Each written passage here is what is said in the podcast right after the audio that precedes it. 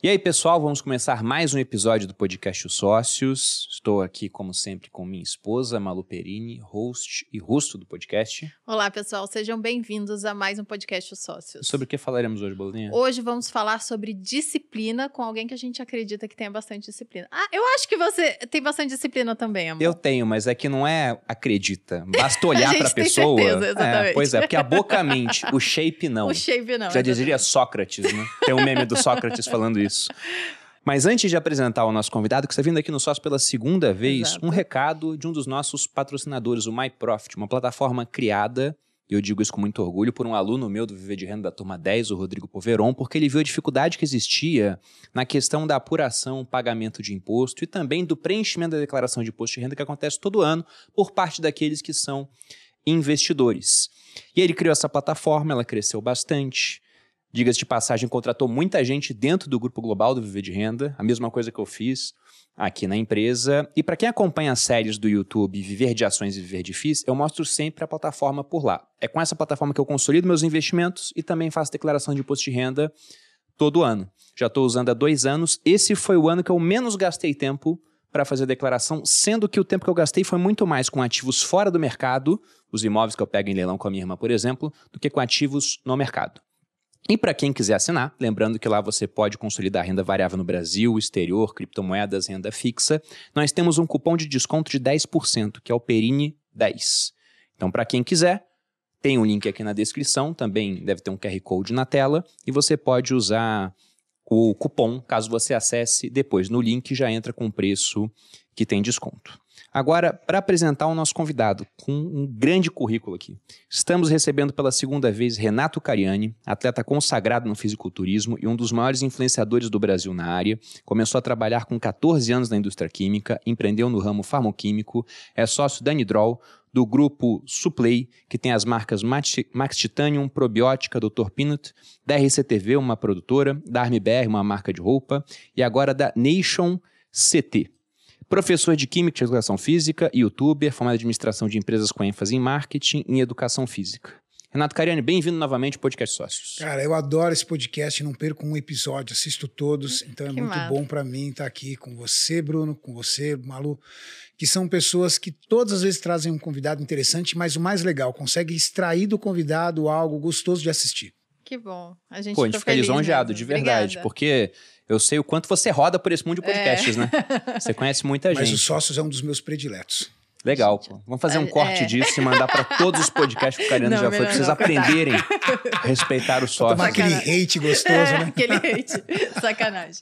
Bom, para falar sobre disciplina, né, e aí, como eu disse, dá para ver quando uma pessoa é disciplinada, porque, por exemplo, nesse mundo de treinamento físico, aparece, tá no corpo da pessoa. Mas eu queria que você contasse um pouco da sua história e quando que virou essa chave da disciplina? Sempre foi assim ou não? Você teve algum momento assim, algum insight, falou, caramba, eu tenho que mudar isso na minha vida e começar a fazer as coisas com certa frequência, criar bons hábitos? Como foi? Bruno, toda vez que alguém me pergunta, Renato, qual foi a principal qualidade que você cultivou para fazer de você o homem que você se tornou hoje, profissionalmente, como pessoa, como estilo de vida? É disciplina. Eu acho que a disciplina é uma das qualidades mais incríveis e transformadoras na vida de uma pessoa. Porque uma pessoa disciplinada, ela vence uma pessoa genial. Uhum. Uma pessoa disciplinada, ela vence uma pessoa que tem um QI acima da média. Uma pessoa disciplinada, ela é capaz de superar uma, um ser extremamente criativo. Porque se essas pessoas que eu mencionei não tiver disciplina, o disciplinado ele não tem pressa, mas ele é constante. Ele é irritantemente metódico, constante, resiliente e forte.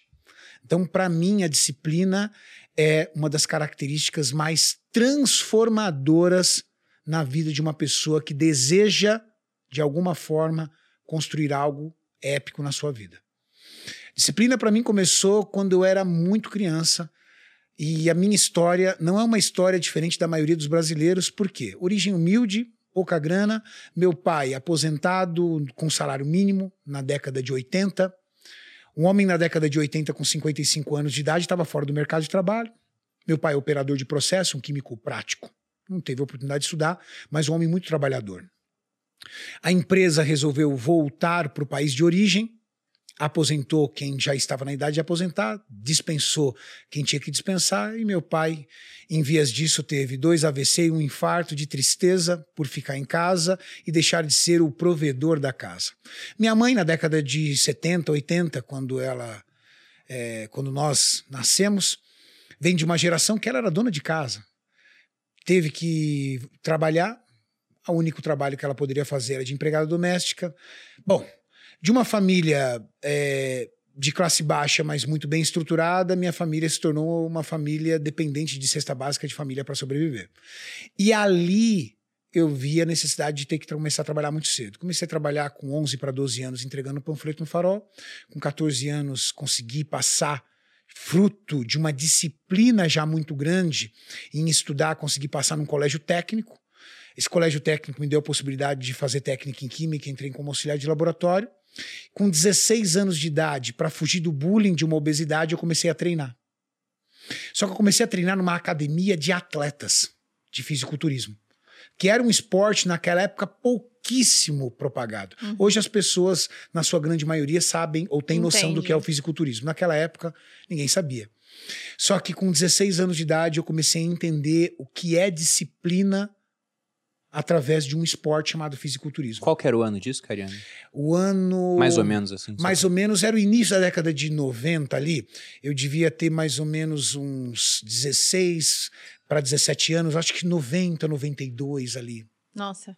Faz tempo. Faz Realmente, tempo. O, o fisiculturismo, eu acho que. Naquela época teve, era totalmente é, underground. Era totalmente underground. underground. Hoje em dia, não sei, né? Faz uns 10 anos, mais ou menos, ou uns 8, que eu lembro que teve um boom do fisiculturismo. É, rede social ajudou muito. Ajudou bastante. O boom do fisiculturismo eu acho que foi em meados de 2016. Foi, foi quando eu comecei a acompanhar. Exato. E eu acho, assim, muito incrível o quanto a disciplina faz deles o sei lá, é, é, o negócio deles, né? Eles trabalham dentro do corpo deles, ele, é como tem que se vencer mesmo. É, é, diferente dos outros esportes, onde você precisa vencer um adversário, que eu acho que é talvez mais fácil. É que o fisiculturismo, ele é um esporte que demanda muito de dieta uhum. e de uhum. treino. Sim. Existem outros esportes que precisam de dieta, precisam de treino, mas é muito mais flexível porque a habilidade é muito envolvida. Exato. Uhum. Futebol, o cara tem que ser habilidoso. Uhum. Tênis, o cara tem que ser habilidoso. Ele tem que treinar? Lógico que ele tem que treinar. Ele tem que fazer uma dieta? Lógico, mas ele faz uma dieta para controlar seu peso. O fisiculturismo é o esporte aonde o atleta, no auge da sua performance, ele tem o mínimo de massa, o mínimo de percentual de gordura possível, com o máximo de percentual de massa muscular. Para você chegar, chegar nesse equilíbrio, a dieta é muito hardcore. É muito hardcore. Juntamente com isso, o treino de musculação, quem treina musculação sabe, dói. Uhum. Quem treina bem, né? Quem é. treina bem sabe, dói.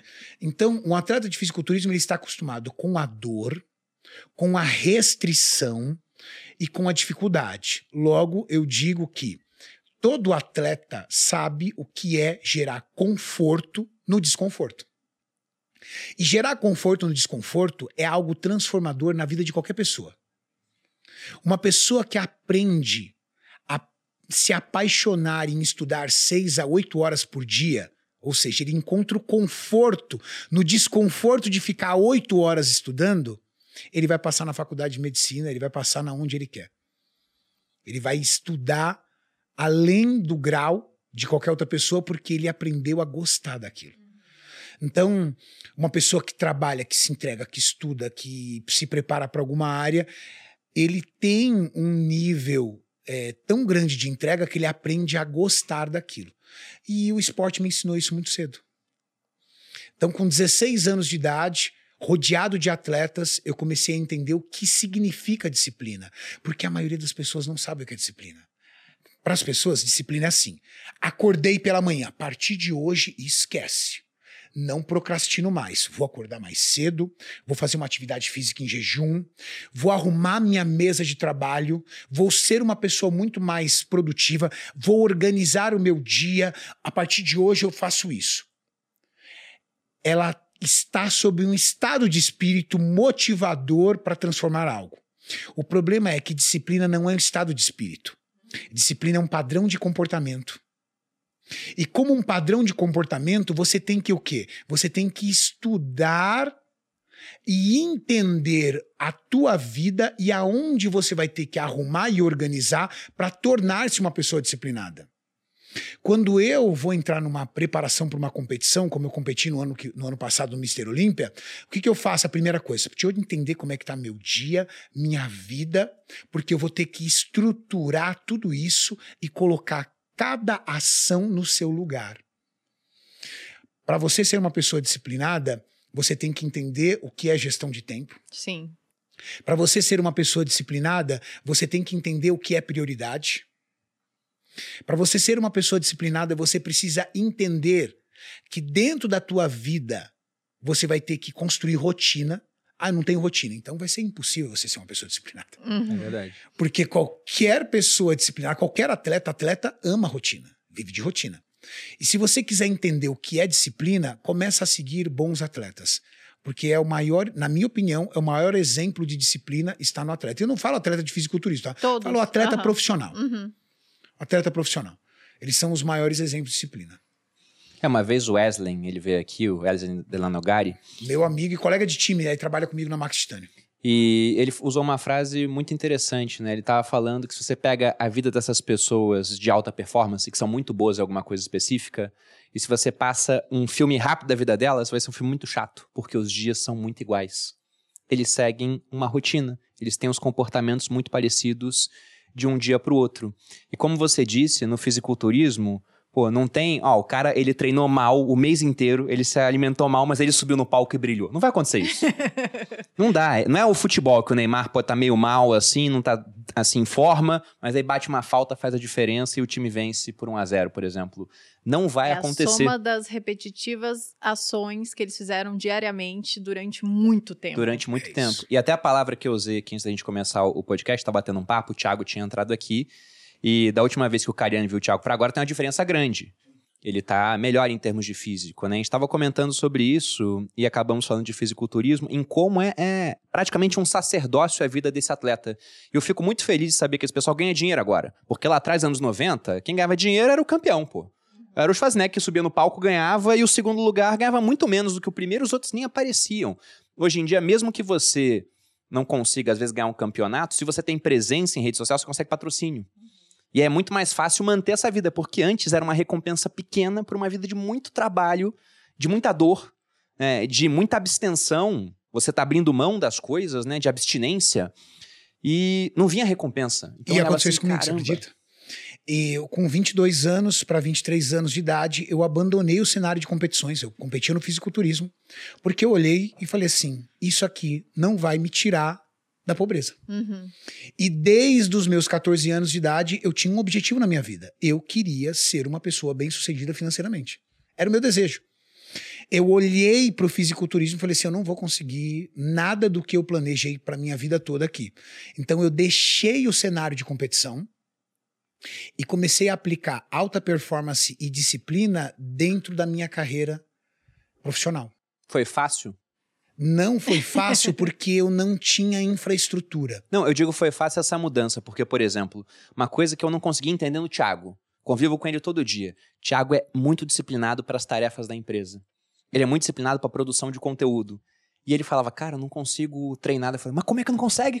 é só mudar É a mesma foco. coisa. É a mesma coisa. É só botar na agenda, não sei o que. Ele, poxa, mas não ia e agora foi. Agora ele pegou gosto. Mas eu tenho. Então por isso eu tenho essa pergunta. Se foi automático para você essa mudança? Eu, eu não. Lógico, né? Tem a Maíra envolvida e tudo mais. Mas eu acho que ele conseguiu entender e colher de. É porque o que acontece, principalmente com a musculação, que a gente tá falando de corpo e tudo mais, é que o resultado nem sempre vem rápido. Então as pessoas. A gente tem que fazer sei lá, meses de esforço diário, dor, como você disse, né? Dizer não. Eu sempre falo, musculação é fácil para mim. É uma vez no dia que eu faço um sim e digo um não de ficar na cama. Agora, comida, né? Que é a é dieta, difícil, é né? é mais difícil. Toda hora você vai dizer um não diferente. Toda hora você tem que negar. Então, é mais complexo. E eu acho que no final das contas é você conseguir colher de alguma forma o resultado daquilo. E aí, quando você vê o resultado, você fala: caramba, é bom demais isso aqui. Você sabe qual é, é o lance de uma pessoa como o Thiago, que é disciplinada, e muitas das pessoas que estão nos assistindo aqui, que não fazem uma atividade física, mas também são disciplinados? que, que nós falamos? Que uma pessoa disciplinada, ela vive de rotina. Sim. A rotina do Tiago estava muito bem estabelecida. E ele não achava um local para colocar isso na rotina. Logo, a musculação para ele era um item que atrapalharia a Aham. vida dele. É. Quando você constrói rotina e dentro da tua rotina você consegue colocar aquilo, aquilo flui. Só que no começo é muito difícil colocar na rotina. Porque você vai sentir preguiça. Porque você vai achar que está atrapalhando o teu trabalho. Você vai achar que está tirando tempo de qualidade com a sua família. Você vai achar que está tirando um tempo que você poderia aproveitar a vida. Durante os primeiros dias, construir rotina é muito difícil. Só que você tem que ser teimoso. 60 dias repetindo um ato, esse ato se transforma ou pode se transformar num hábito. Então, você vai repetindo ou repetindo. Chegou, entrou na tua rotina, o que acontece? Você já não consegue sair dela.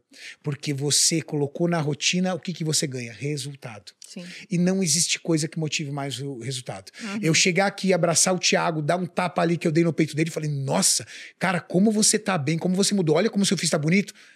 Ele vai falar, tô no caminho certo. Não, e mais, né? É você também se sentir útil. Eu acho que quando o seu corpo funciona de maneira é, útil mesmo, você consegue se levantar, você consegue andar bem, você não se sente cansado. Porque, no geral, as pessoas vivem doentes. Hoje em dia, né? É comum ser doente, é comum você sentir falta de ar, é comum você estar sempre gripado, resfriado, é comum você não conseguir subir um lance de escada e ficar bem. Então as pessoas estão acostumadas com isso e elas não sabem o que é viver bem. E aí, quando vem esse resultado, e é isso, lá no Materializa, que é o meu programa, né? É, Tá parado agora, mas enfim, é o meu programa. É isso que eu vejo. Depois de 30 dias, as pessoas falam: Nossa, eu mudei tão pouca coisa de forma tão instintiva e mesmo assim mudou uma um monte de coisa, um monte de sensações que eu tinha no meu dia a dia que eu nem sabia que eu sentia. Eu não ia no banheiro direito, sei lá. É, eu não me sentia bem, eu não dormia bem, um monte de coisa só porque mudou meia dúzia de coisas na alimentação e tá se exercitando diariamente. Então, acho que tem um pouco disso. Tem. Você fica muito mais produtivo. Uhum. E aí eu construí toda a minha vida em cima de disciplina, cara. Disciplina. E disciplina, para mim, rotina, disciplina são coisas que me fazem se sentir seguro. Eu me sinto seguro com isso.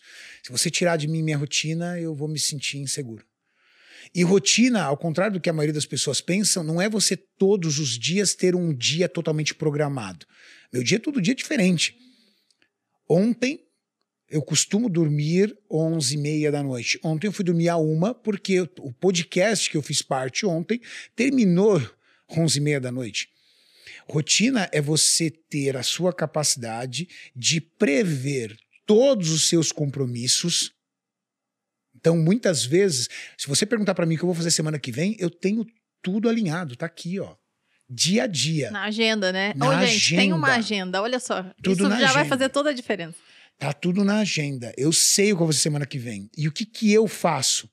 Eu coloco os meus compromissos que são prioridade e que fazem parte todos os dias da minha vida dentro desses apontamentos.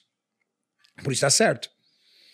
E uma pessoa que não tem esse nível de organização, o que, que ela faz? Ela vai sempre deixar de fora ela, então, atividade física, ter uma alimentação, ela vai tirar de fora ela, depois ela tira de fora a família e vai continuar priorizando só o trabalho.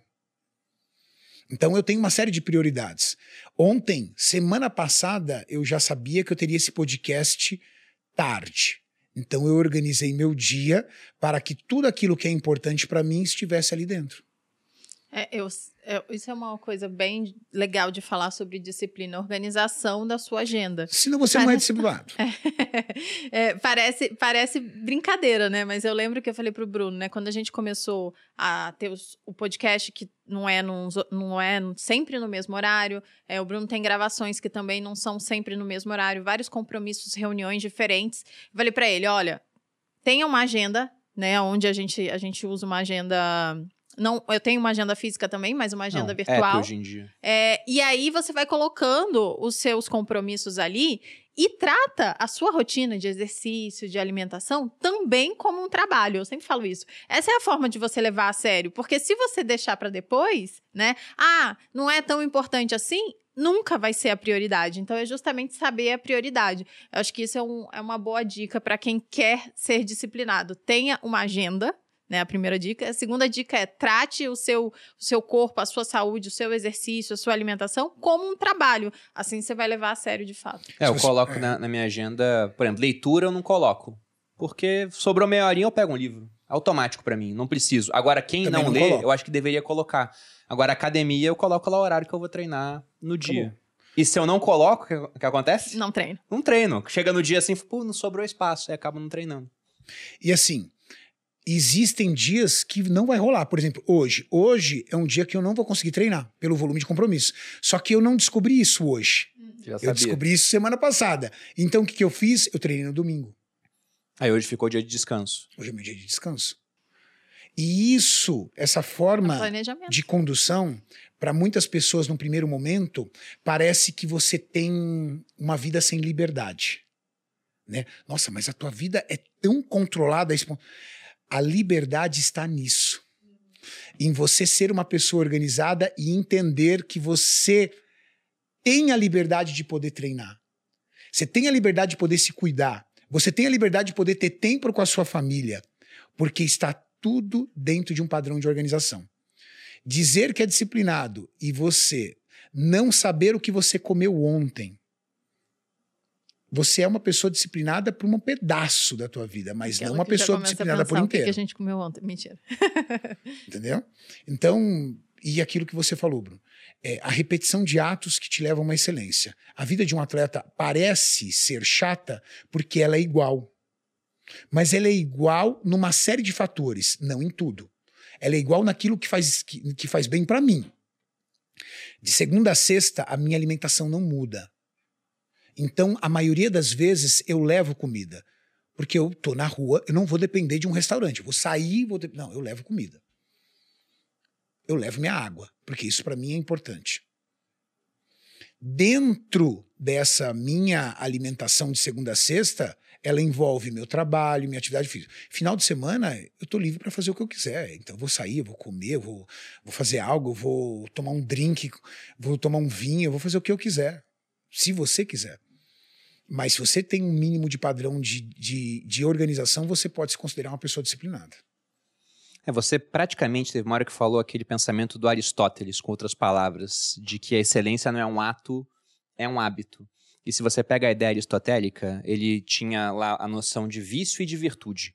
Que ele basicamente falava: olha, são comportamentos que você vai ter frequentemente, só que o vício te leva para um lugar ruim, a virtude para um local bom. Só que a grande dificuldade disso é o que você falou o comportamento virtuoso, ele envolve muitas vezes você perder agora, você abrir mão de alguma coisa para ganhar depois. Enquanto o comportamento do vício ruim, ele envolve simplesmente você ganhar agora e talvez você perca depois. Então você vai comer uma comida que ela não é saudável. Poxa, geralmente o que não é saudável é bem gostoso. Aí você come, você se sente bem agora e vai sentir mal só depois. Com acúmulo de muitas vezes comendo isso, vai engordar, por exemplo, vai ter uma saúde pior. Agora você quer começar a treinar. Você tá gordo e pensa, não, vou treinar porque eu quero emagrecer e ficar com mais saúde. Você treina um dia. Você é só um gordo suado. E dolorido. E dolorido. Segundo É dia, mesma coisa. Vai demorar um tempo para aparecer realmente a diferença na sua vida. Eu gosto sempre de lembrar as pessoas de que o nosso comportamento ele muda muito rápido, mas a média do comportamento demora muito tempo para mudar. Sim. Então, quando eu olho uma pessoa que começou a, a investir tem 30 dias, mas ela já tem 40 anos e não investiu durante 40, a chance dela parar no meio do caminho é muito grande. Porque, embora o comportamento dela tenha mudado nos 30 dias, a média do comportamento é gastar tudo que ela ganha, às vezes mais. Mesma coisa com treinamento. O cara começou a treinar há 30 dias. Só que você olha, ele não treina há 30 anos. Então, a chance dele parar nos próximos 30 também é grande. Agora, quando você vai mantendo aquilo a ponto de começar a alterar a sua média, aí eu en- entendo que essa pessoa vai fazer aquilo por muito mais tempo. Então, você realmente tem que ser muito constante para alterar a sua média e colocar aquilo na rotina. O pessoal de vez em quando me pergunta: "Poxa, como é que você faz para conseguir ler todo dia, para treinar?" Eu coloco na agenda e torno aquilo a média do meu comportamento. Eu não tenho como fugir. É o comportamento. Se eu não faço, eu me sinto mal. Falei, caramba, já tem três dias que eu não treino, por exemplo. Eu começo a me sentir mal. Eu falo, cara. Tá e outra dificuldade do mundo moderno é a gestão de tempo, né? Gestão de tempo é desafiador. Porque hoje, o, a qualquer momento, você é desafiado para desperdiçar o seu tempo com coisas relativas ao entretenimento. Tá aqui na mão já. Cara, acabou. Qualquer ser humano, não sou eu, não sou você, qualquer ser humano, se você abrir uma rede social no banheiro, vai, clássico, né? Você acorda pela manhã, de repente vai pro banheiro. Você não perde 3, 4 minutos no banheiro. Você São perde 10, 15 minutos. Agora, quantas vezes você faz isso? Tem um gestor dentro da maioria dos telefones que faz a gestão do seu tempo em aplicativos. Faz um teste. Coloca a gestão de tempo em aplicativo e vê qual é o seu tempo perdido em WhatsApp, em redes sociais, em plataformas de stream. Dá uma olhada. Mas assim, ativa e deixa lá por dias, porque você ativou, você fala, não, não vou mexer, porque uhum. eu não vou me denunciar, não vou criar prova contra mim mesmo. deixa lá. Depois analisa, mas analisa de forma fria e fala assim, cara, eu tô perdendo muito tempo nisso. É porque geralmente o pessoal fala assim: eu não tenho tempo, né? Eu não tenho tempo para treinar, eu trabalho muito, não sei o quê. E aí vai ver, a pessoa passa lá do, no dia, quatro horas no Instagram, quebradinho, né? Meia hora ali, meia hora aqui, 20 minutos ali, não sei o quê, e mais duas horas no TikTok. Sei lá, quanto, acho que no TikTok perde mais tempo. Eu não uso o TikTok. para não ter esse problema. Mas é exatamente isso: é a gestão de tempo e entender ter clareza. Eu acho que as pessoas não têm clareza. A gestão de tempo hoje é um grande problema porque a pessoa não tem clareza de onde ela está enfiando o tempo dela. Eu vou dividir com o pessoal como é que eu faço a minha gestão de tempo, para ver se isso de alguma forma é, faz, faz sentido para elas. Na maior parte das vezes, eu sou atleta, na maior parte das vezes a minha atividade física é feita em jejum. Por quê? Porque como eu tenho um acúmulo muito grande de compromissos durante o dia, eu não funciono muito tarde da noite para treinar como atleta. Minha energia cai, eu já estou muito cansado, minha mente consumida e eu preciso de concentração no meu treino, eu declino. O que, que eu faço? Logo cedo eu faço musculação e cardio em jejum. São quantas horas que você tem? Eu demoro mais ou menos. Eu faço entre 30 e 40 minutos de cardio e uma hora de musculação. Então fica entre uma hora e meia e uma hora e quarenta no total.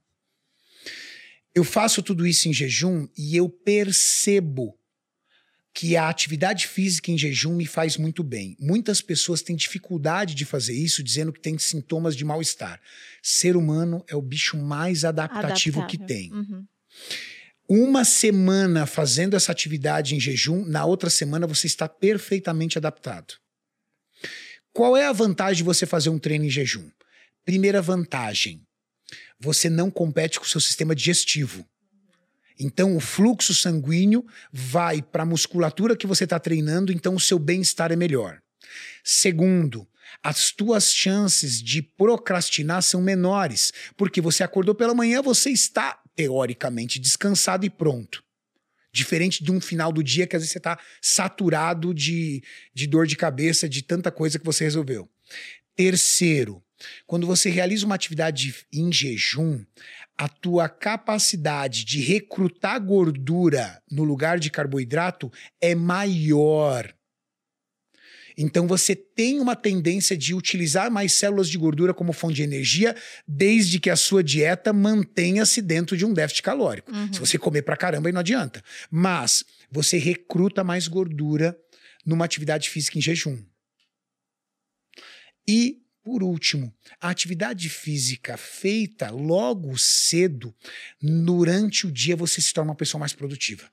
Porque você corta os hormônios relativos do sono, do cansaço, da preguiça, aumenta os hormônios do, do foco, do estado de alerta. Então você sai da academia e você quer resolver problemas. E aí o que, que eu faço? Estou falando da minha gestão de tempo. Eu deixo os problemas mais desafiadores na parte da manhã. Porque um pós-treino o problema é que aparentemente ser grande, ele fica problemas. administrável. ele fica administrável. Quer ver? Você tá com um baita de um, de um problema, uma, um desafio, uma decisão, você não tá conseguindo achar solução.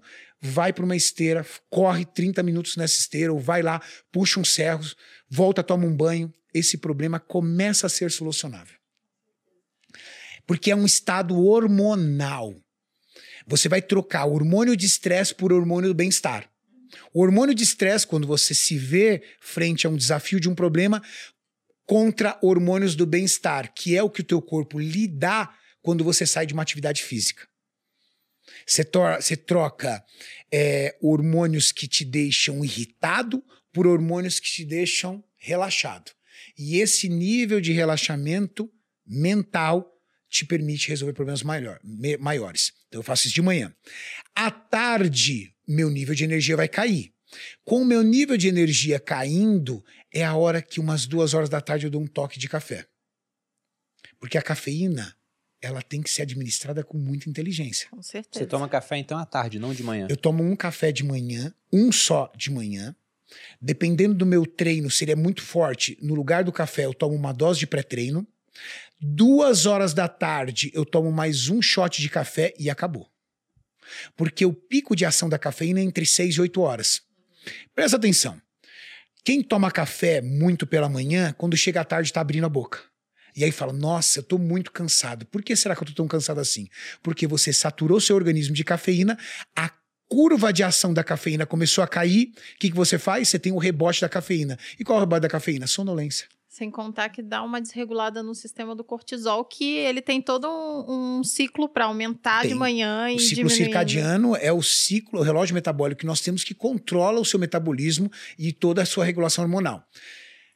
Tomar café após as 16 horas é, para muitas pessoas, a garantia de um sono picado, Uhum. de uma dificuldade para dormir e de um repouso menor. Uma qualidade pior de sono. Então- e que a pessoa não percebe, que ela acha que tá tudo bem. E café é vida. Quem não ama café? Uhum. A maioria das pessoas ama café. Mas toma cuidado. Ah, Renato, eu tomo um café para dormir. Tudo bem. Então você é uma pessoa que não tem muita sensibilidade à cafeína, mas não é normal.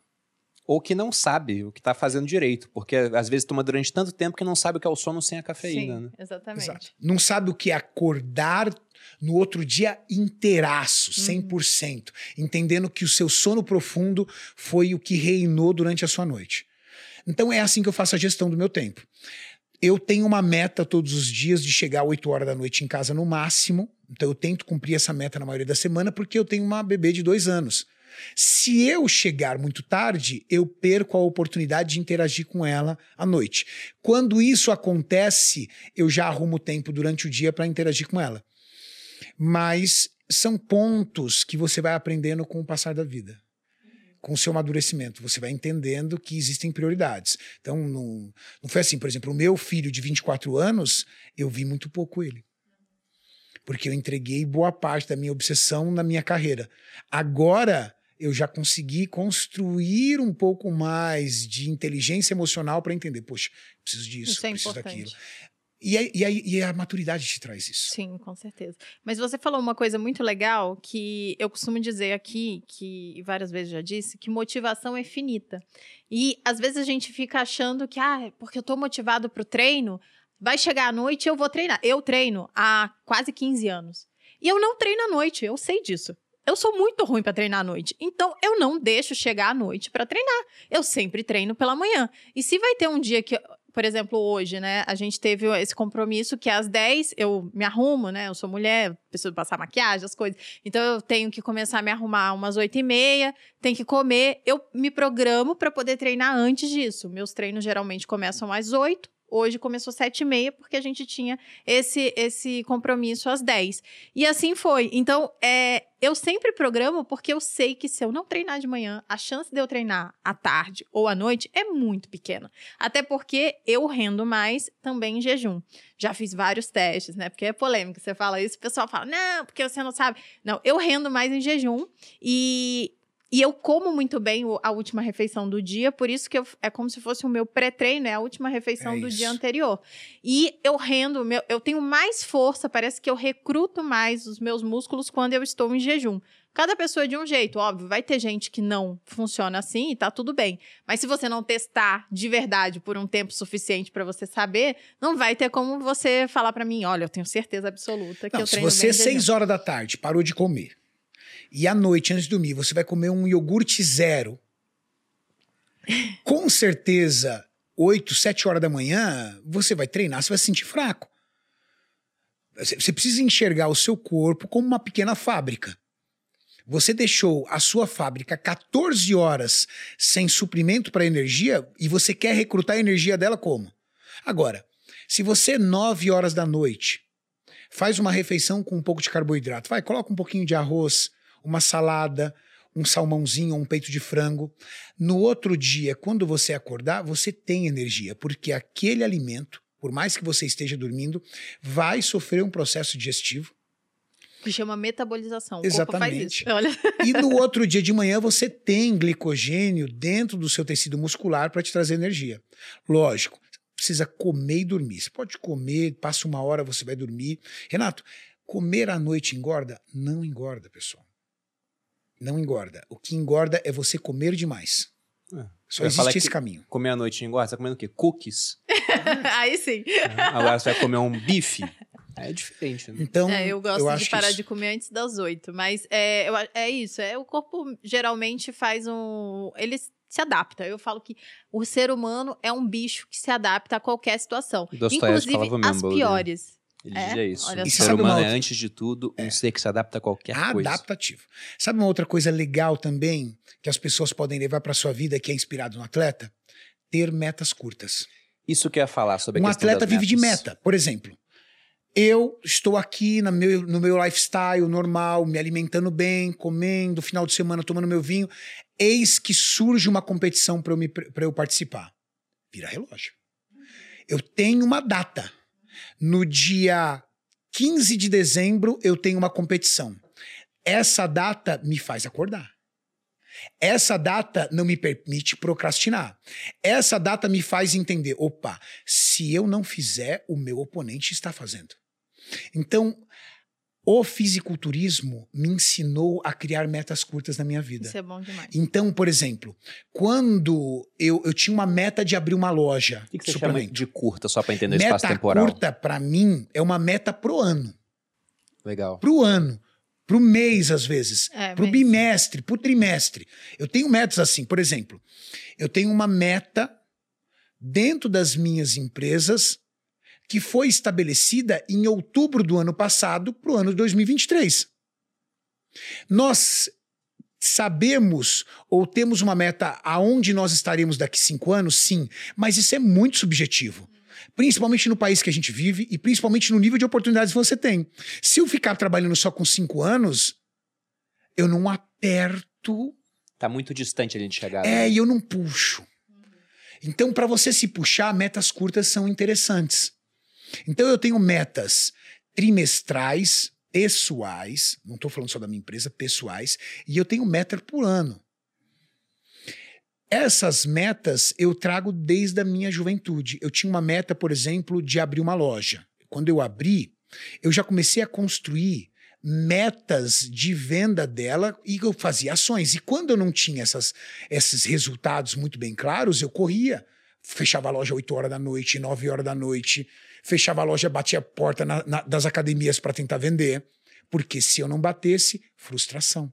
E como é um sentimento de frustração para um atleta? Você sabe qual é a maior. Você quer saber se você tem perfil de alta performance ou não? Se você fica irritado de perder um para o ímpar. ou seja, ser competitivo. Ser uma pessoa competitiva é uma arma poderosa para fazer de você uma pessoa de alta performance. Agora, se você não é uma pessoa competitiva, querido, qualquer coisa tá bom. Tem que ser muito competitivo. Então, ser competitivo é muito importante. Quando eu entrei na área digital e comecei a gravar no YouTube, eu não vou mentir para vocês, eu criei uma obsessão para ter o melhor e maior canal de musculação do Brasil. E eu queria competir contra os meus amigos. E eu falava para eles. Até hoje, se você perguntar para muitos amigos, eu falo assim, cara, vou pegar teu canal, vou alcançar teu canal. Isso não é inveja, não, cara. É, você cria uma competitividade saudável, gerando um, é, produtos e serviços que sejam realmente atraentes, mas acima de tudo, jogando dentro das quatro linhas. E hoje, o meu canal é o maior canal de musculação do mundo. E começou do zero. Eu acho que é mais difícil agora do que antes. Porque, por exemplo, eu fiz a mesma coisa. Eu tenho várias competições contra um monte de gente que não sabe que está competindo comigo.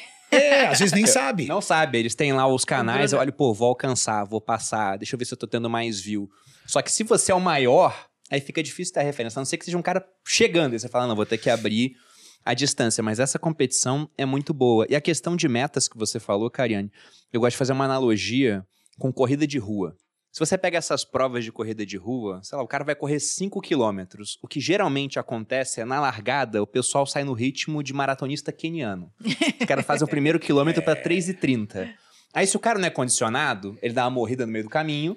E aí, quando ele vê a linha de chegada, o que, que ele faz? Ele acelera de novo. O famoso sprint. Exato, com meta é assim também. Você começa muito motivado, por exemplo, começo do ano todo mundo faz promessa. Esse ano eu vou começar a treinar, eu vou emagrecer, eu vou investir, eu vou é, lançar um curso, eu vou mudar de carreira. Ele faz um monte de promessas, ele tá animado. Ele faz os comportamentos durante um mês, depois ele baixa um, o ritmo, às vezes abandona no meio do caminho, mas no final do ano, se ele vê que dá para alcançar, ele acelera de novo.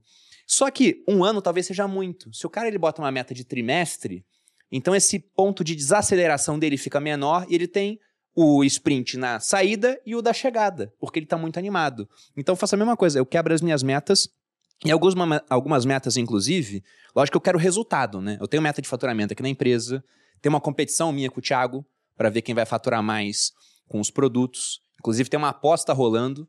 Meu time, o Edu e o, o Dani, apostaram com o Thiago. Uma caneta Montblanc para ver quem vai faturar mais. O Bruno adora essa Sem aposta. querer me gabar, né? Como é que tá por enquanto, Edu?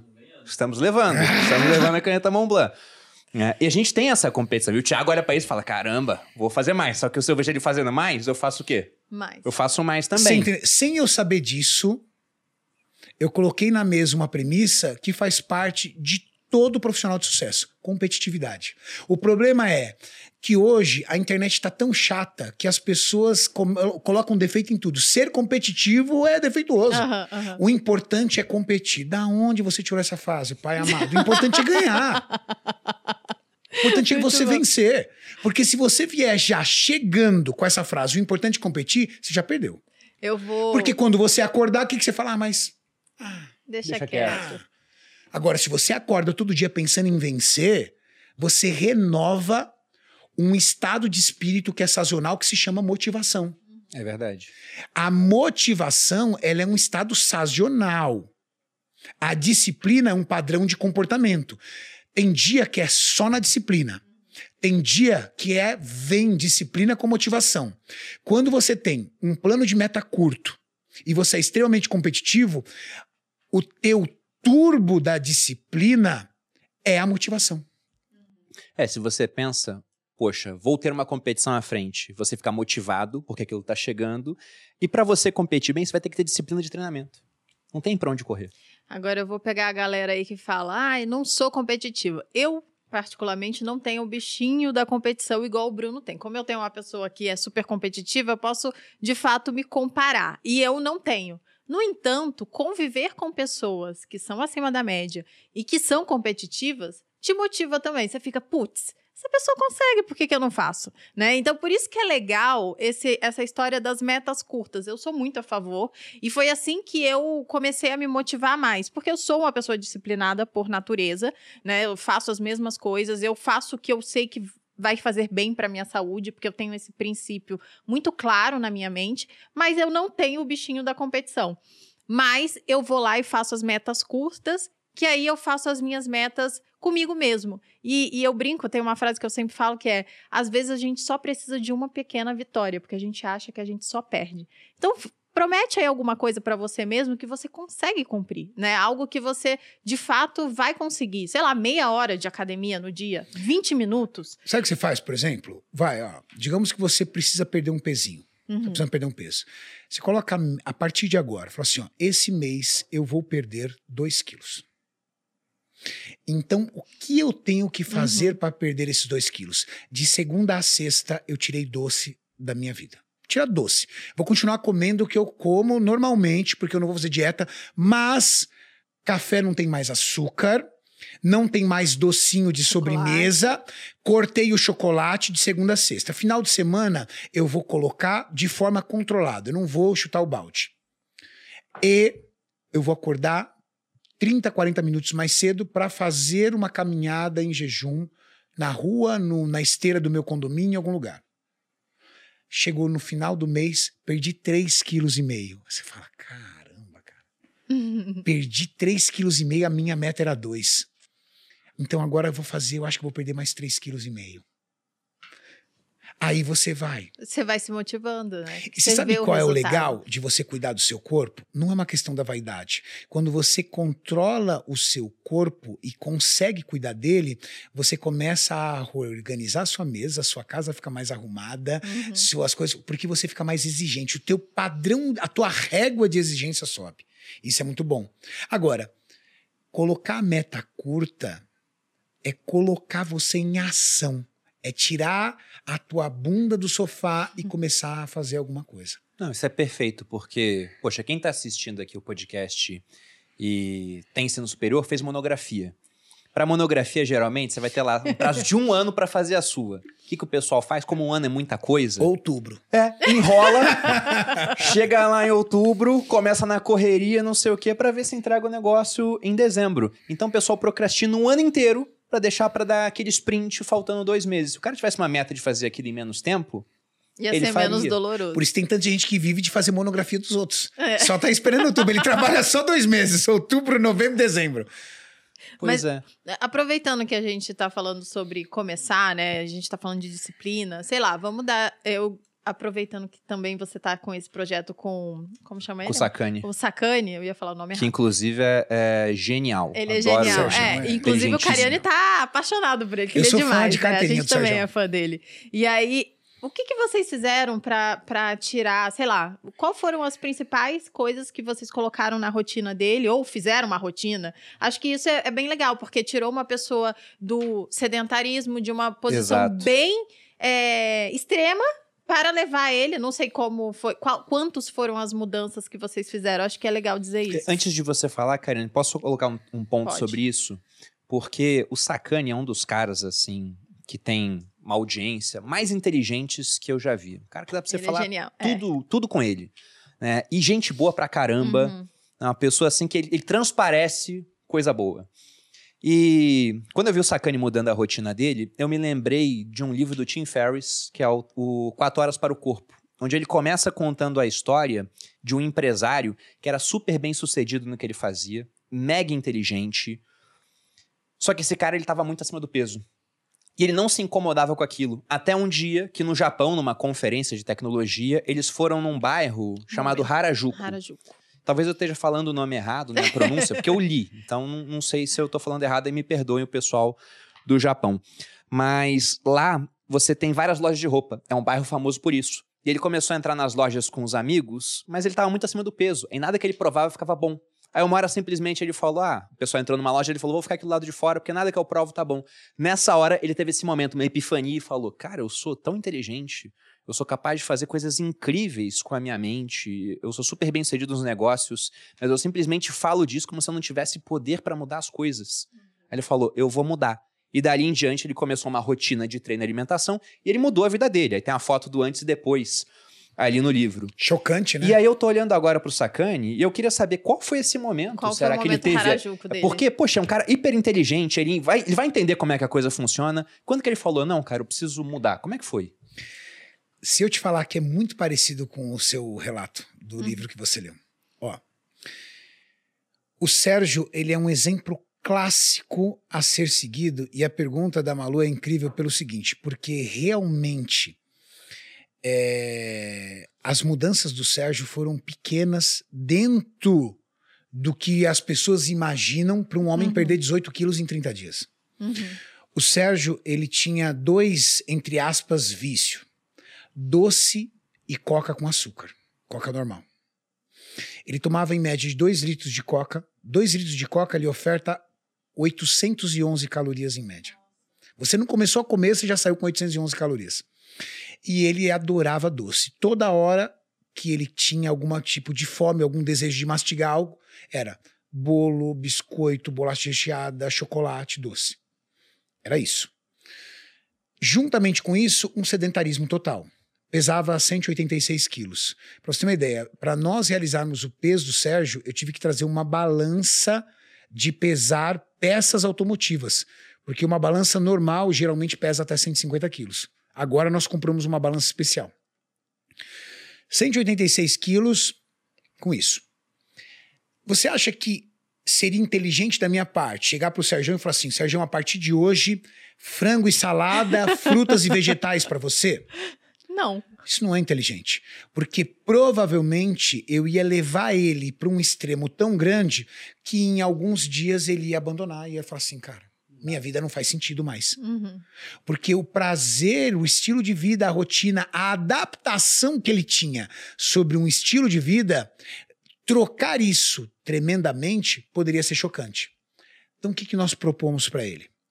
Sérgio, tira esses dois litros de coca com açúcar, vamos deixar um litro de coca zero e dois litros de água, porque ele não bebia água, dois litros de água, tira esse monte de doce com açúcar e tá aqui uma caixa para você comer.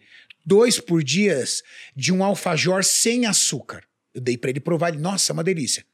Combinado? Combinado. O resto, continua comendo o que você quer. Você come pãozinho francês de manhã? Coma. Você come arroz e feijão? Coma. Você coma. Só vamos tirar Os doces.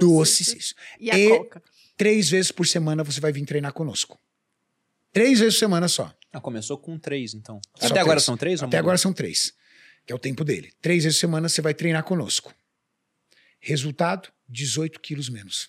Nossa. É quase 10% do peso dele em 30 dias. Agora ele está mudando por conta própria. Esses dias, sábado à noite, ele me manda uma mensagem. A gente tem um grupo, né, de WhatsApp para cuidar dele. Ele manda uma mensagem no grupo. Cariane, eu tô no restaurante tal. Me ajuda a escolher algo. Eu não quero comer nada muito calórico. Baixei o, o, o, o cardápio. Falei, Sérgio, pode comer isso aqui e isso. Ele falou assim: não, só isso aqui para mim é o suficiente, Renato. Comeu, feliz. Hoje, ele está muito mais exigente com a sua alimentação, por quê? Porque ele perdeu 18 quilos, ele está feliz demais, porque ele tinha dificuldade de descer uma escada, ele, ele descia a escada feito um deficiente físico e hoje ele desce uma escada livremente, porque ele caminha hoje com facilidade antigamente ele caminhava arrastando uma perna. Ele recebeu aquilo que você disse, ele recebeu o quê? Os benefícios, o resultado. E o resultado fez dele um homem mais forte, para quê? Para falar assim, não quero, não quero, não quero. Só que o que é mais impressionante no Sérgio?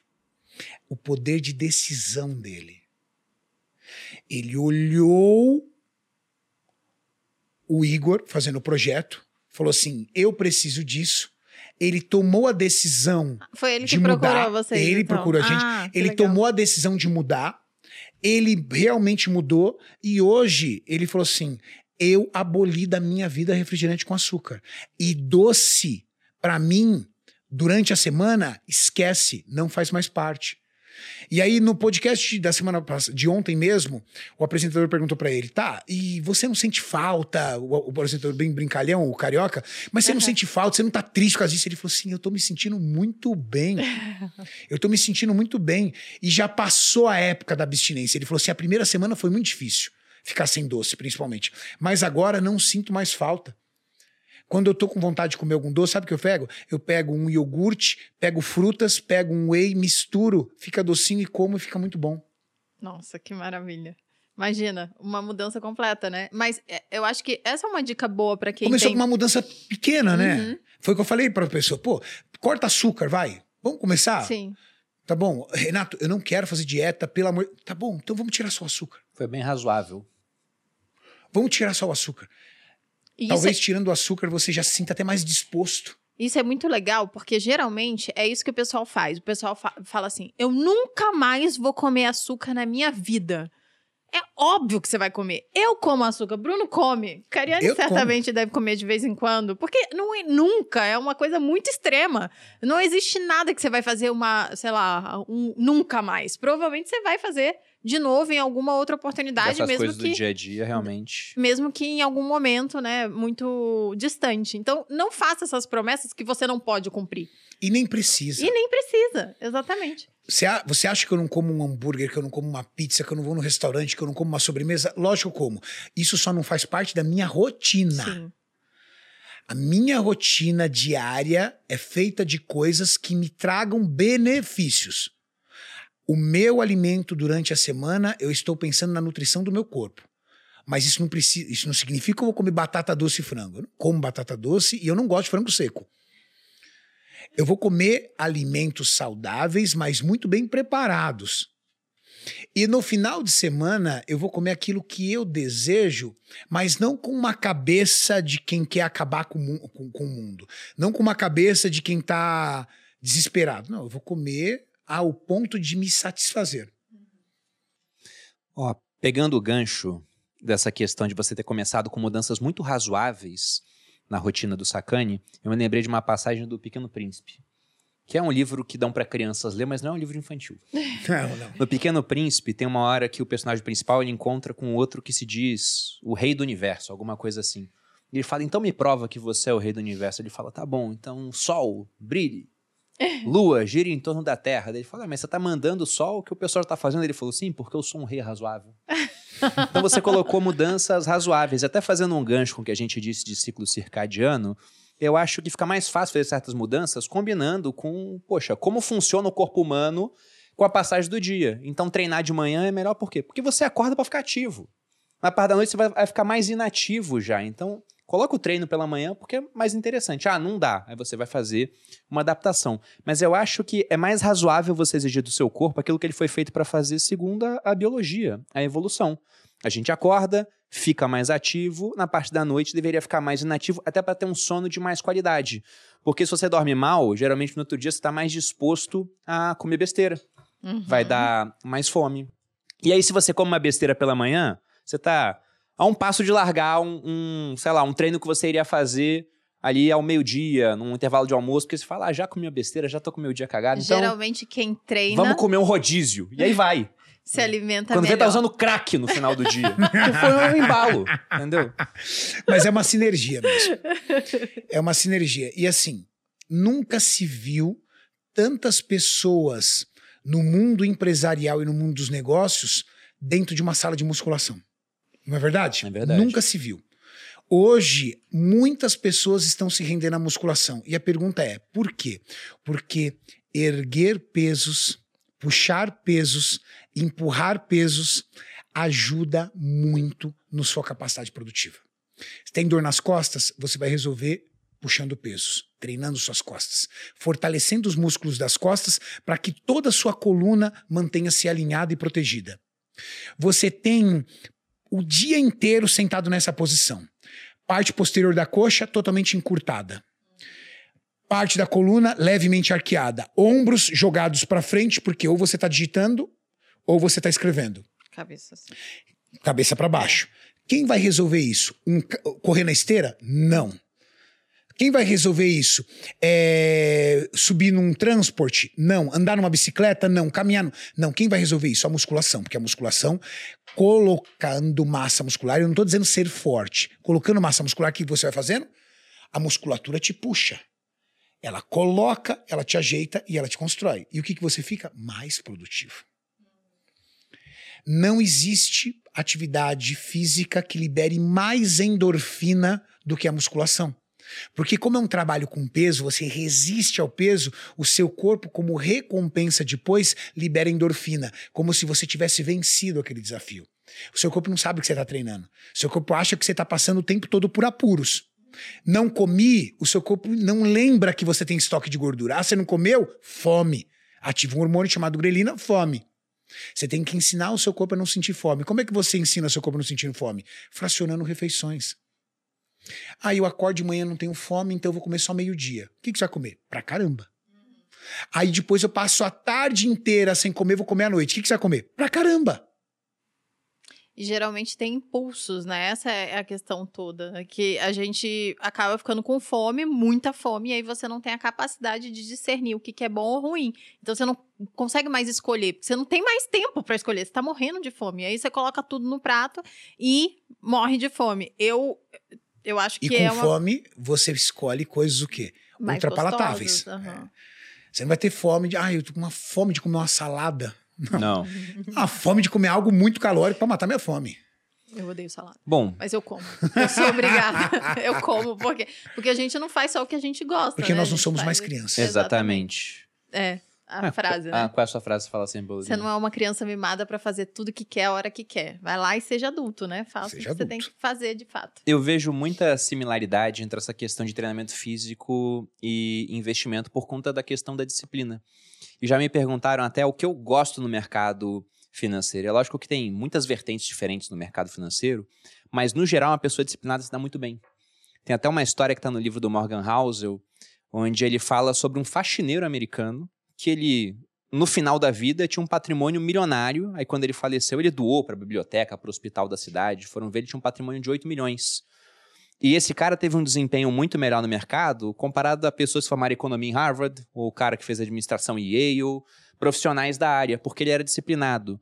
Então, no mercado financeiro, a pessoa disciplinada, ela pode ter um desempenho melhor do que o profissional do mercado. E é diferente isso. Não dá para falar que por ser disciplinado eu vou operar um cérebro melhor do que um cirurgião, ou que eu vou construir um prédio melhor do que um engenheiro. Mas no mercado financeiro eu posso investir melhor do que um financista através da disciplina, fazer um pouquinho todo dia, porque não tem bala de prata. Com treinamento também, é um pouquinho todo dia.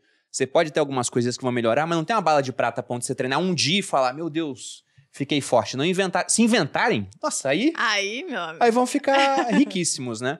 Pelo menos por enquanto não tem. E nos negócios também não tem. E aí já indo para o mundo dos negócios. Poxa, você hoje tem o maior canal de fisiculturismo do mundo. Como é que é a sua rotina de produção de conteúdo? Porque o pessoal olha e fala assim, nossa, como é que vocês crescem em rede social? Cara, eu gravo vídeo três vezes na semana, tem podcast toda semana, tem stories todo dia. Como é que você faz, Cariane? Bom, é, eu acho que a primeira dica que nós podemos dar pra galera é o seguinte: a- uma plataforma de stream, por exemplo, como o YouTube, ele só recebe quem é gerador de conteúdo. Então, se você não é constante, se você não é disciplinado, você tá fora do jogo. Ah, eu gravo um vídeo hoje, daqui um mês eu gravo outro. Não, não, não. Ela não vai entregar. Segundo, você precisa entender no que você é bom. Todo mundo é bom em alguma coisa.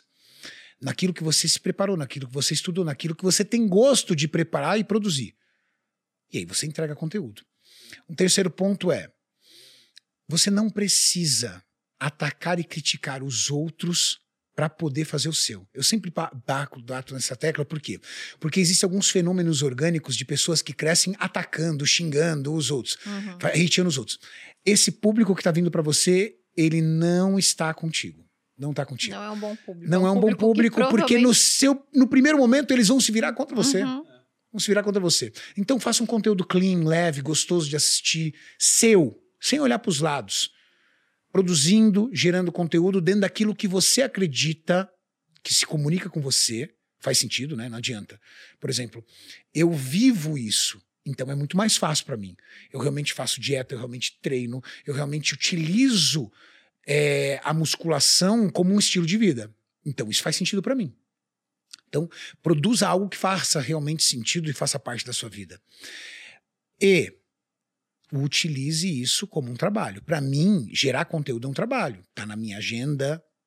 Se eu não tiver bem no dia, eu vou me preparar para estar bem, eu não posso me dar o direito disso. E, e eu faço isso com muita alegria, porque é algo que faz parte da minha vida. Então, acho que foi assim. Eu comecei o meu canal, eu sempre trabalhei pro canal dos outros. Então, meu primeiro vídeo no YouTube foi em 2006, ensinando pessoas a tomarem suplementos. 2006. 2006. Acho que o YouTube foi criado em 2005, né?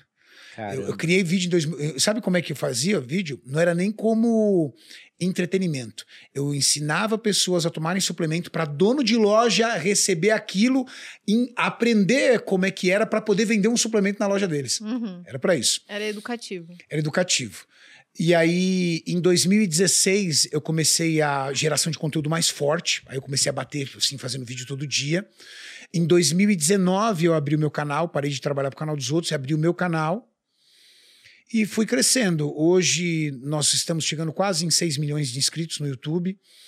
A gente está numa, numa, fase incrível. Esse mês, mês passado eu bati 67 milhões de views, esse mês vou bater 70. É bizarro. É, 70 milhões de views e 9 milhões de horas assistidas. Caramba. Então, 9 milhões de horas assistidas é muita coisa. Então, uhum. e principalmente para fitness, né? Sim, sim. Que é um conteúdo entre aspas de nicho. Então, são 9 milhões de minutos assistidos. Dentro do Instagram, eu faço um trabalho mais mostrando meu dia a dia mesmo e produzindo reels, dando pequenas dicas para as pessoas. No Instagram eu tenho 6 milhões e meio de, de, de, de inscritos, de seguidores. Mas a minha casa realmente é o YouTube, é onde eu me sinto bem, é onde eu gero conteúdo, onde eu faço podcasts. Foi uma escolha muito inteligente esse foco no YouTube, na minha opinião. Porque não morre, né? Exato, porque o pessoal quer fazer o Instagram porque é mais fácil. Pô, você pega o celular, você faz, beleza. O YouTube tem que gravar, não tem nenhum feedback ainda, aí alguém vai editar.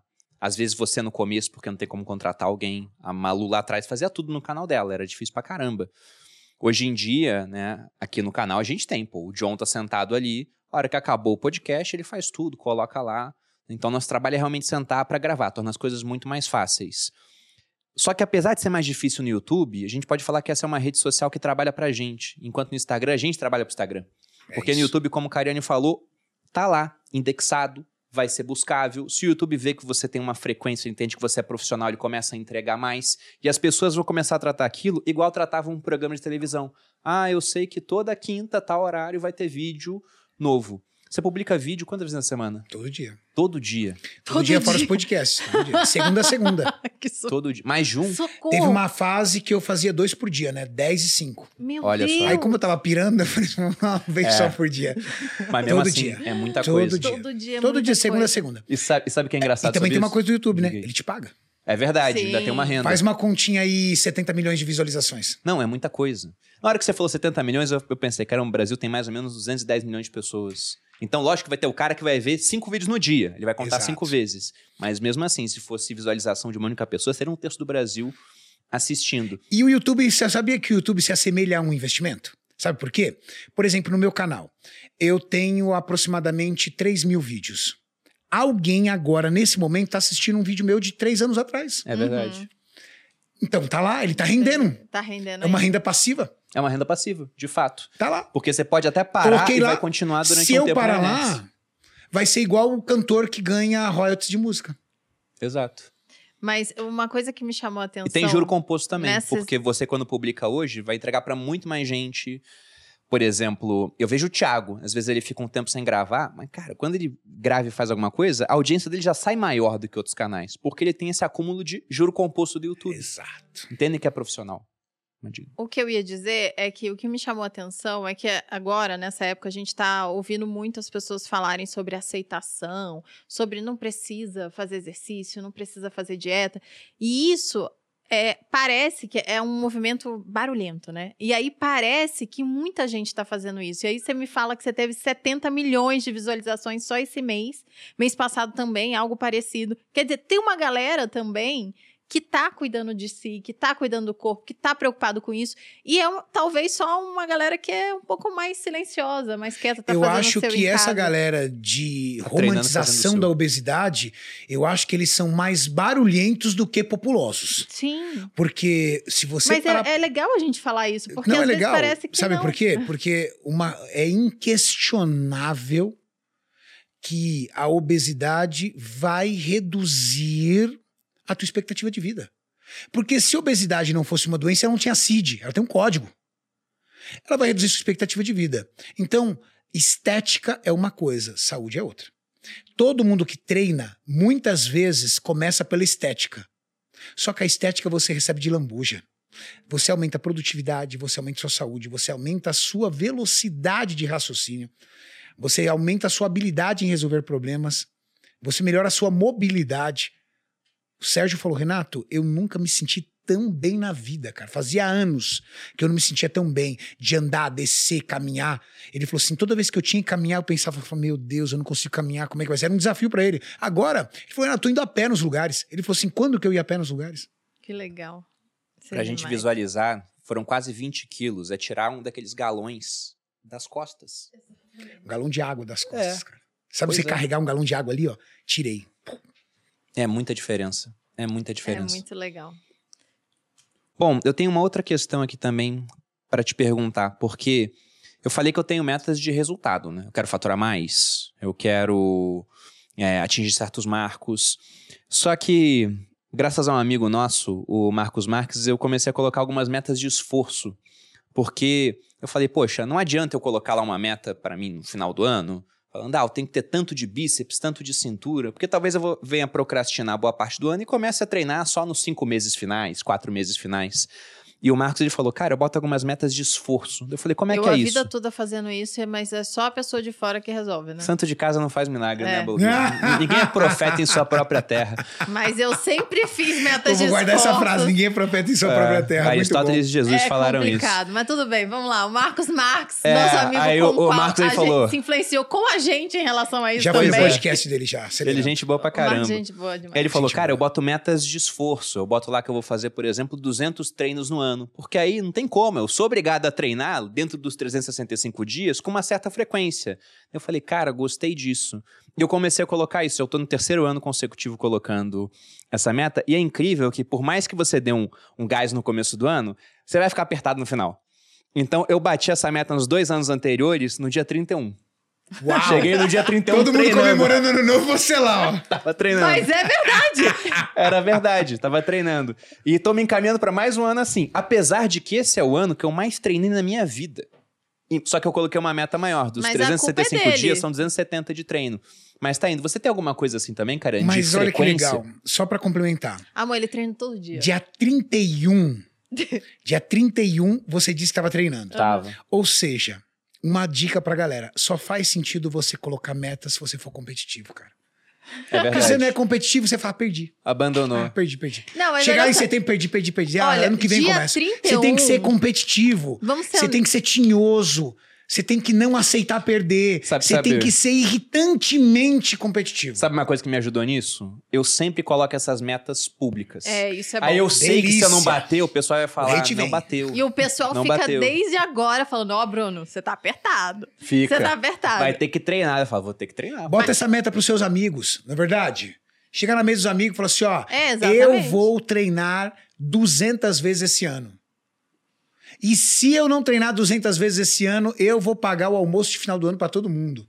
Olha aí, ó. Bota o teu na reta. Deixa os caras sacanear você se você tiver. Você vai trazer elementos pra aumentar seu potencial de competitividade. Com É verdade. Mas vamos Pro meu caso é diferente. Eu vou explicar. É, existem níveis, né? Por exemplo, você tem níveis de disciplina. Você se torna uma pessoa disciplinada quando você aprende a controlar melhor a sua vida. Depois você aumenta esse nível de competitividade quando você aprende a criar metas curtas. Essa competitividade é refinada quando você começa a encontrar conforto no desconforto, ou seja, quanto mais você aperta, mais poderoso você se sente, mais forte você se sente. E aí tem um nível que é o do atleta profissional. Tudo isso vira sentido de vida pra mim. Se você tirar o treino de mim, você tirou meu sentido de vida. Você falou, caramba, eu tô desarmado. Uhum. O que, que eu faço agora? Falta, né? É, mas era isso que eu ia dizer. Não é nem falta, assim, tipo, não tem sentido. Aham. a coisa faz tão é tão intrínseca em, em você, é tão intrínseca em você que você é aquilo e aquilo é você. O treino, a alimentação, Pra mim, a alimentação saudável hoje é a minha segurança. Se eu ficar dois dias comendo mal, eu não consigo levantar da cama. É azia, é dor de cabeça, é refluxo, é mal-estar, é fraqueza, é tremedeira de hipoglicemia, porque eu passei dois meu corpo está regulado de um jeito que eu não consigo mais dizer "S- o Renato Cariani sem isso não é o Renato Cariani. Perde o sentido. Mas é fazendo isso desde os 16 anos de idade. Né? Eu tenho 47, são 31 anos fazendo isso. Então você. Ser humano é adaptativo. A minha, o meu nível de adaptação, isso não faz sentido. Então, para mim, ir para academia está qual escovar os dentes. Se eu não fizer, pô, caramba, escovei os dentes, meu Deus, que coisa esquisita. É isso. Eu, fa- eu treino quatro vezes por semana. Quatro vezes. Quatro vezes por semana. Ah, não é todo dia. Eu achei, eu Não. achei que era mais, Não, cara. quatro vezes por semana. Olha, eu treino mais do que o Cariani. Só que é. o meu treino não é nem de perto. Eu treino quatro vezes dele. por semana. Eu é. treino mais seis vezes por semana. Eu treino quatro vezes por semana e geralmente cardio cinco vezes, né? Hum. Então tem um dia que eu só faço cardio e não faço musculação. Você tem quatro vezes. dois de descanso, então, por semana. É, assim, o que, que eu gosto? Segunda, terça, quarta, descanso quinta. Sexta e sábado, descanso domingo. Só que como a minha rotina é muito louca, isso troca. Mas são quatro vezes por semana que eu treino. É razoável, pô. Porque boa parte do pessoal que assistia aqui devia pensar, não, é. o cara não tá treinando todo dia. todo dia. Meu treino é A, B, C, D e E. Perdão, A, B, C, D. São quatro vezes. Então, no, no, no, na semana, eu treino o corpo inteiro dividido em grupos musculares. Cinco vezes por semana cardio, quatro treinos de musculação por semana. Bom, contando aí que o ano tem 52 semanas, se são cinco treinos, 250, 260 treinos, né, Edu?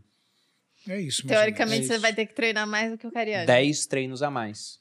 Que o Bruno botou 270 para ele fazer. Eu já tô no 205 hoje, eu cheguei. É que o meu nível de treino, se eu treinar, por exemplo, cinco vezes você na morre, semana, né? eu tô né? quebrado. Uhum. Porque é um. É, é o, o treino que dói, é o treino, treino de verdade, forte, gente. É. Porque treino de musculação é. de verdade é aquele que você sente dor né? Aquele que você, você fala, nossa, tá doendo. Você não consegue completar a última é, repetição porque dói de fato. Não é o que a gente faz, é que a gente. É, o meu nível cachorro. de treino, se você pensando do Cariani, é só um, um pouco mais alto. Mas é bem similar também. É bem Mas você sabe que o treino pesado, ele tá ligado à pessoa, né? Sim.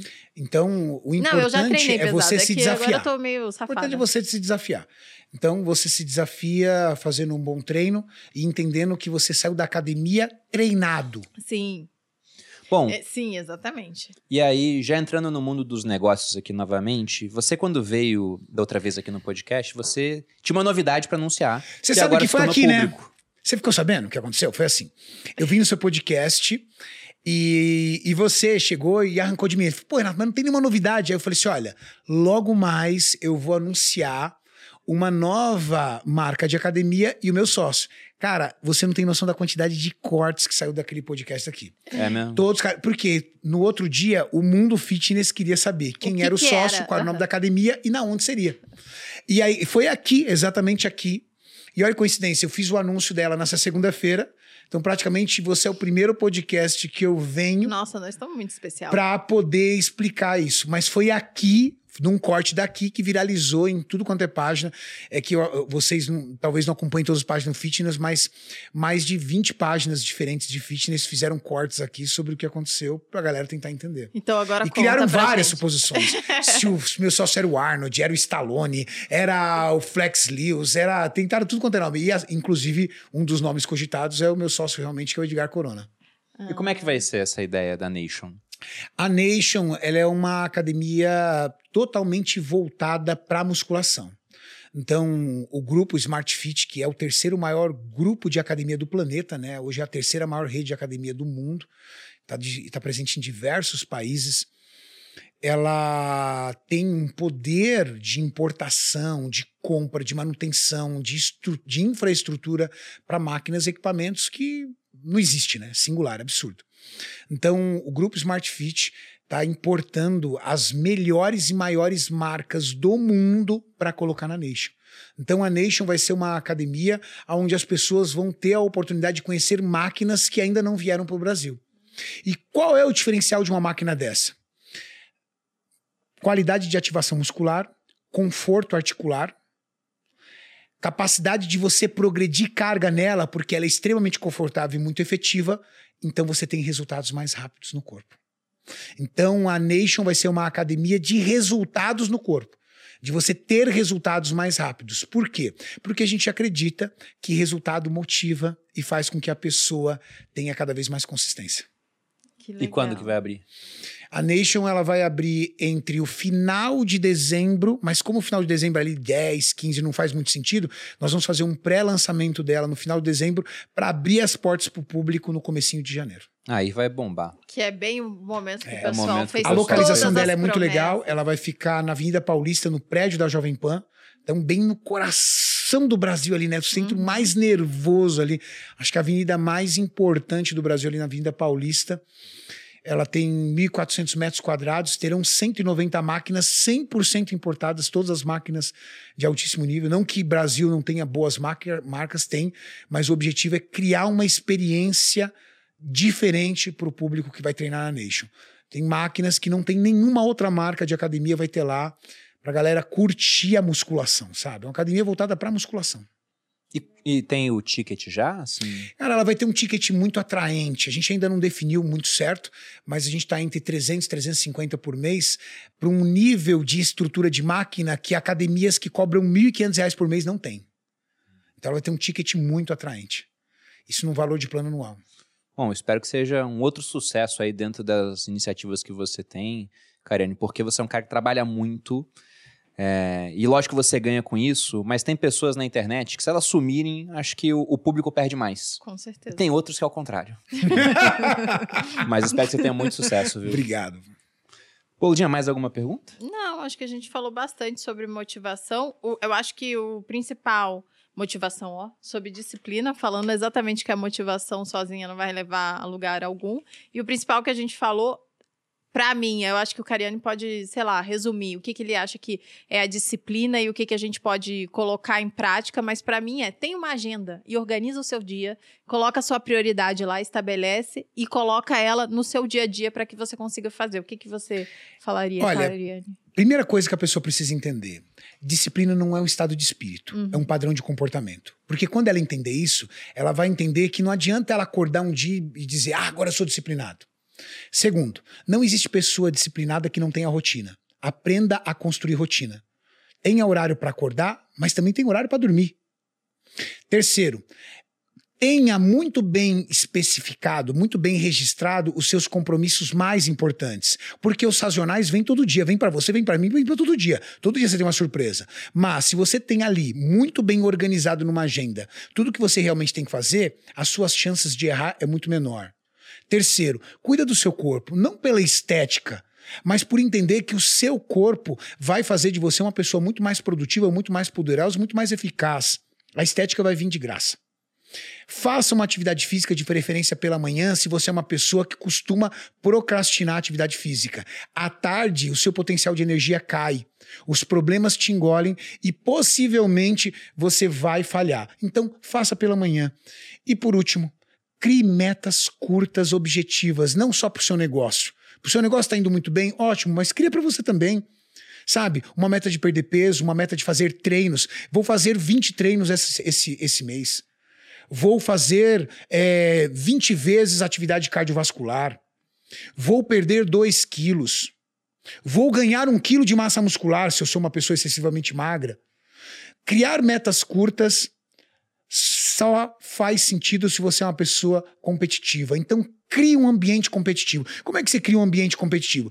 Eu, em si, não sou uma pessoa muito competitiva, como você falou. Então, joga isso no público, joga nos seus amigos, joga esse desafio, desafio um amigo. Eu contra você, eu vou treinar 20 vezes, quero ver se você vai treinar.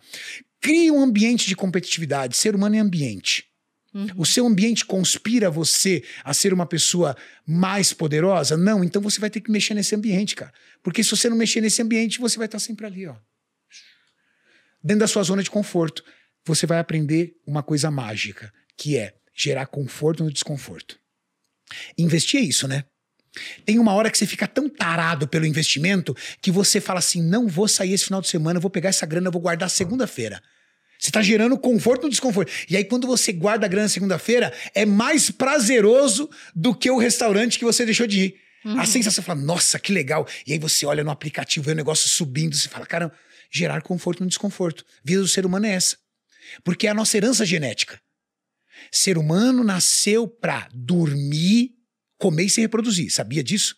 Essa é a nossa herança. Tem reproduzir. Que o pessoal tá esquecendo a última parte. É. Várias partes. Várias partes, Ó, é verdade. Dormir te gera prazer. Comer te gera prazer e se reproduzir te gera prazer. Não é à toa. A sensação de liberação de hormônios do bem-estar nessas três ações é porque você foi criado para isso. Só que são três coisas que podem fazer de você um escravo de prazer.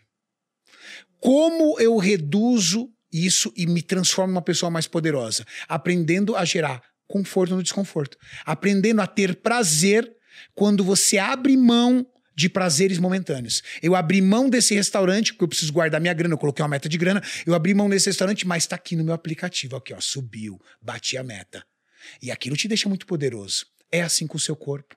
É assim com a tua mente, é assim com os teus estudos, é assim com a tua carreira, é assim com a tua saúde, é assim com a tua nutrição, é assim com o treino, é gerar conforto e desconforto, não tem outro jeito. Não, foi muito bom esse teu resumo, inclusive abordando um ponto a mais, a, a questão do ambiente. Uhum. Ambiente, cara. Outro dia eu tava folheando um livro do Malcolm Gladwell, e aí eu peguei uma parte onde ele contava uma história de soldados na guerra do Vietnã, e na guerra o pessoal tava usando muita droga. Porque era um ambiente horrível. Então, o cara, no momento de descanso, ele queria fugir daquele ambiente. A droga era o meio de escape. E o governo americano ficou com medo das consequências que a sociedade americana teria na volta da guerra, porque pensou, vamos voltar um monte de gente viciada. Só que quando esse cara que usava droga na guerra voltava para o ambiente da casa dele, da família, do trabalho normal que ele tinha, ele parava de usar, porque tinha mudado o ambiente. Isso não é uma o quê? um incentivo a usar droga. Não, isso é um incentivo a você trocar o seu ambiente. Exatamente. É Esse é o ponto. Porque é mais fácil você mudar de ambiente do que você mudar o seu ambiente. Então, se você, por exemplo, tem cinco amigos que não estão nem aí para saúde e fumam, você já é o sexto. Você está sendo um fumante passivo. Se você vai começar a treinar, vai na academia e faz amigos que treinam todo dia, você vai começar a treinar todo dia, pô. Se você Os é membro do lá... clube de whisky, você, você vai, vai lá e vai pedir uma água com gás? Exatamente. né? Eu sou membro do clube de whisky. Eu sou membro do clube de charuto. Você vai chegar lá e vai fazer o quê? Você vai pedir um vapor de sem nicotina? Você vai tomar uma água com gás no clube de whisky? Exato. É o ambiente. É o ambiente, ele é muito importante. Bom, e que bom que falamos dessa parte do ambiente, porque de fato isso altera muita coisa. Eu vejo até no mundo dos investimentos. O cara começa a investir e nem sempre vai subir. Pode passar por momentos de crise. Se o cara tá sozinho, a chance de desistir é muito grande. Até porque no ambiente dele, se só ele investe, o restante fala: cara, larga isso.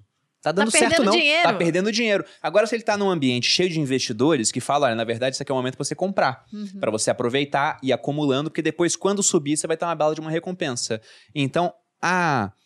O seu resultado, né? A consequência dos seus atos virá também de acordo com o ambiente no qual você está inserido. Muito bom. E por que é tão importante metas curtas? Porque talvez alguém que assiste esse podcast vai olhar e falar assim: peraí, Renato, você está falando para eu deixar de ir num restaurante para guardar dinheiro? Cara, eu posso morrer amanhã. e amanhã. A frase do eu posso morrer, morrer amanhã é a frase mais covarde que existe, cara. E sabe por que eu falo covarde? Porque você não está encarando a tua vida de frente. Uhum. Ser humano nasceu pra, desculpa, transar, comer e dormir. E quando o cara vira, posso morrer amanhã, você é esse ser humano inscrito, cara. Você só quer saber fazer disso. Só que isso é muito pouco para uma missão de vida. E como é, amor, que Sou você animal. fala, a chance de você morrer é Não, muito pequena. Vai ter gente que vai morrer, de é. fato, é. né? Meus pêsames, inclusive, para esse pessoal. Só que a maioria não vai. O cara fala isso e acorda no dia seguinte, Vivinho da Silva. Vivinho Tranquilo. da Silva. Só que duro, sem o dinheiro. Sem grana nenhuma. Duro, é, com ressaca que bebeu demais, ah. pensava que podia morrer amanhã, tá comendo um monte de já foi embora. é o que acontece. Cariane, e para quem quiser te acompanhar nos seus projetos, conhecer mais o seu trabalho, como é que as pessoas te Bom, encontram? Renato Careno no YouTube, Renato Careno no TikTok, Renato Careno no Instagram, Renato Careno no Kawaii, em todas as redes. Em todas as redes. E estamos aí fazendo vários projetos. Dia 4 de outubro começa o projeto Danilo Gentili. Que legal. vai ser bem divertido. Danilo Gentili, um projeto 90 dias. Eu tenho uma comunidade também, Nação Renato Cariani, onde semanalmente eu produzo vídeos é, exclusivos ensinando as pessoas e tem uma área muito legal lá, bem legal para evolução. Então, se você quiser Nação Renato Cariani, procura lá na internet, você vai achar. Que legal, obrigada, Cariane. E para vocês, se inscrevam aqui no nosso canal, que a gente está quase alcançando um milhão de inscritos. Estamos aqui semanalmente com um podcast novo e vocês também podem me encontrar no arroba Maluperini lá no Instagram. Vocês me encontram no Instagram Bruno Perini, no YouTube Você Mais Rico, tem vídeo toda segunda, quarta e sábado. Semanalmente no podcast Sócio, eu reforço o convite para inscrição porque quanto maior o podcast, mais fácil atrair convidados do calibre do Cariani, por exemplo, que o pessoal vê, nossa, é um podcast relevante. E aí, quem ganha com isso são principalmente vocês. Vocês, pessoal. A quem assistiu, nosso muito obrigado pela audiência. O nosso ilustre convidado, obrigado novamente pela presença. Espero que volte muito mais Sempre vezes. Sempre que eu convidar, tô aqui. Show. E é isso, gente. Grande abraço e até a próxima. Beijos.